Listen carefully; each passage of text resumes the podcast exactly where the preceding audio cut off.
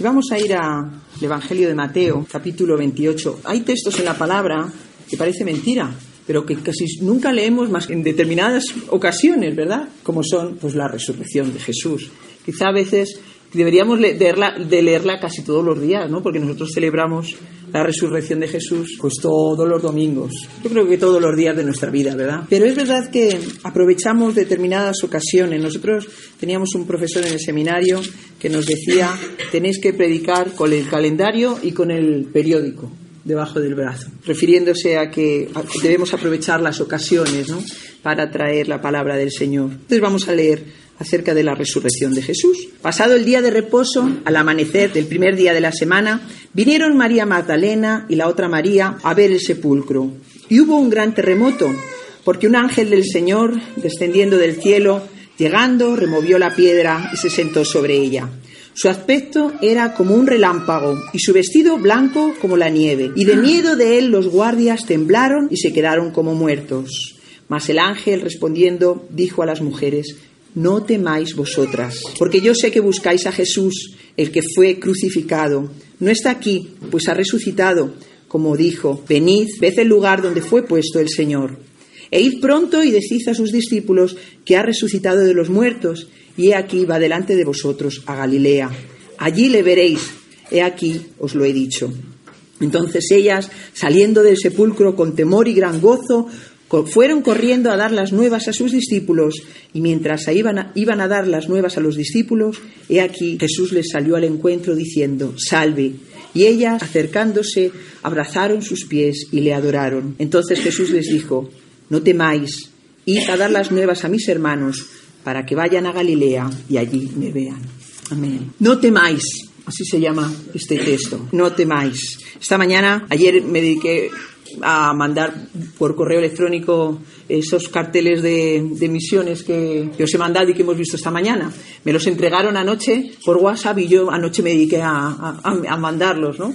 Para que, bueno, pues para que todo el mundo lo conociera y tuviera la oportunidad de poder ser tocado por el Señor para hacer la misión que es lo que Él nos manda, ¿no?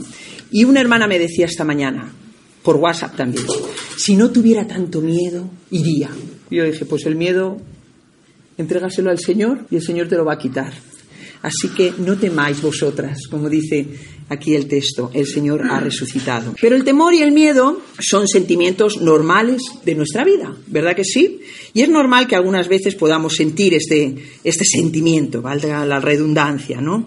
El miedo es una de las emociones más básicas del ser humano como cualquier mamífero que, tenemos, que, que existe, ¿no? Es una emoción que cumple además un papel fundamental, el de la supervivencia. ¿Qué pasaría si no tuviéramos miedos? Y si no tuviéramos miedo, pues solamente existe una posibilidad, moriría. Sin miedo viviríamos de forma tan temeraria que pondríamos en peligro nuestra vida y moriríamos a los pocos días de no tener miedo. El miedo tiene una utilidad muy importante en nuestra vida, ¿verdad? Y es la de cuidarnos, ¿no? El gran problema con el miedo es que a veces vivimos con miedos disfuncionales, ¿no? Pero Así como el miedo es solo una emoción, es algo que reacciona hacia nuestros patrones mentales, nuestras creencias y nuestros pensamientos. El miedo en sí, hermanos, es positivo y nos ayuda a alejarnos de un suceso para el cual todavía no estamos preparados. Las mujeres, cuando llegaron al, al sepulcro y vieron al ángel, tuvieron miedo.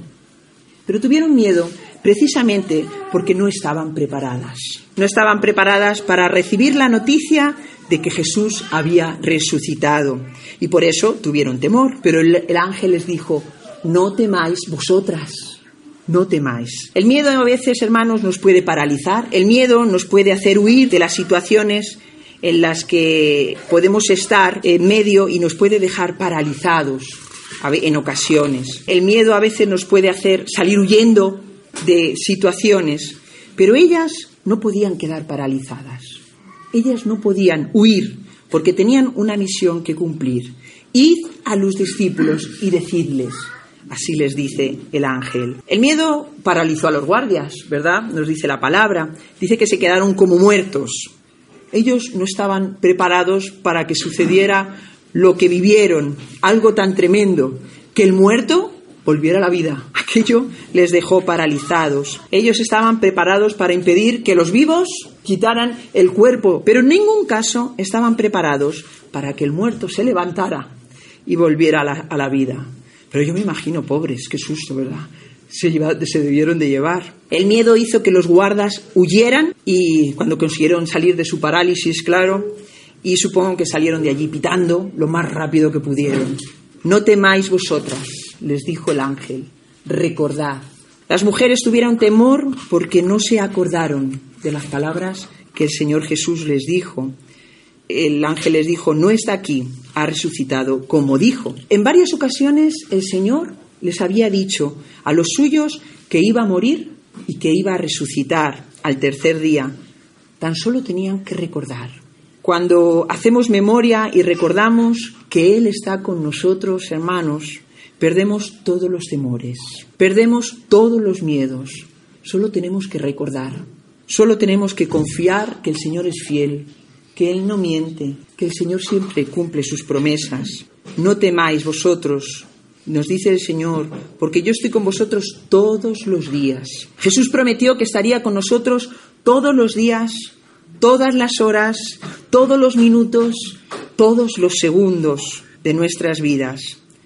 Y si Él está contra nosotros, hermanos, ¿quién contra nosotros? Ningún temor, ningún miedo debe paralizarnos. Nada debe hacernos huir, porque como le dijo el ángel a las mujeres, tenemos una tarea que cumplir. Id y decid a los desesperados, id y decid a los angustiados, a los que viven con miedo, a los que están atormentados, a los que están sin salida, decidles, digámosles, que el Señor ha resucitado y que quiere resucitarles a ellos y que quiere ayudarles a vivir sin temor, sin miedo, sin complejos, sin incertidumbres y sin soledades. Como hemos escuchado este fin de semana y estamos repitiendo una y otra vez, nuestra misión es, es, ser instrumentos para que otros puedan conocer de Dios y puedan conocer a Dios y lo que Dios puede hacer en sus vidas. Pero para eso, hermanos, tenemos que ir. El ángel les dijo, id, id. Aquí no hacéis nada. Aquí no tenéis nada que hacer. Ellas iban a ungir a Jesús, pero aquí no hay nadie a quien ungir. Id, no temáis, id. Nosotros, hermanos, somos como ellas. Hemos descubierto la tumba vacía. Dios nos manda, id al mundo, id a anunciar, id a hacer luz, id a ser levadura, id a transformar, id a sanar, id a ser bendición. Pero hermanos, id sin miedo. Vayamos sin miedo. Nuestros miedos pueden ser de muchas formas, pero no pueden paralizarnos, no pueden hacernos huir. Hermanos, Dios nos capacita y nos ayuda a hacer lo que Él nos pone delante de nosotros. Como leemos en la Escritura y como hemos oído muchas veces, además las obras las pone Él. No las tenemos que buscar, no tenemos que ir mirando a quién tenemos que ayudar. El Señor pone a las personas delante de nosotros. Lo que tenemos que hacer es ser valientes, ser valientes y confiar que Dios está a nuestro lado. Es cierto que nos pueden dar de lado, es cierto que nos pueden avergonzar, sí, es cierto que nos pueden lastimar con sus palabras, sí, pero nada de esto puede hacernos desistir. Y quiero acabar con una oración de Teresa de Calcuta y dice así, líbrame Jesús mío del temor de ser humillada, del temor de ser despreciada, del temor de ser rechazada, del temor de ser calumniada, del temor de ser olvidada, del temor de ser ridiculizada y del temor de ser acusada. Pues líbrenos el Señor, Jesús mío, de cualquier temor que nos impida hacer lo que Él nos pide que hagamos. Amén.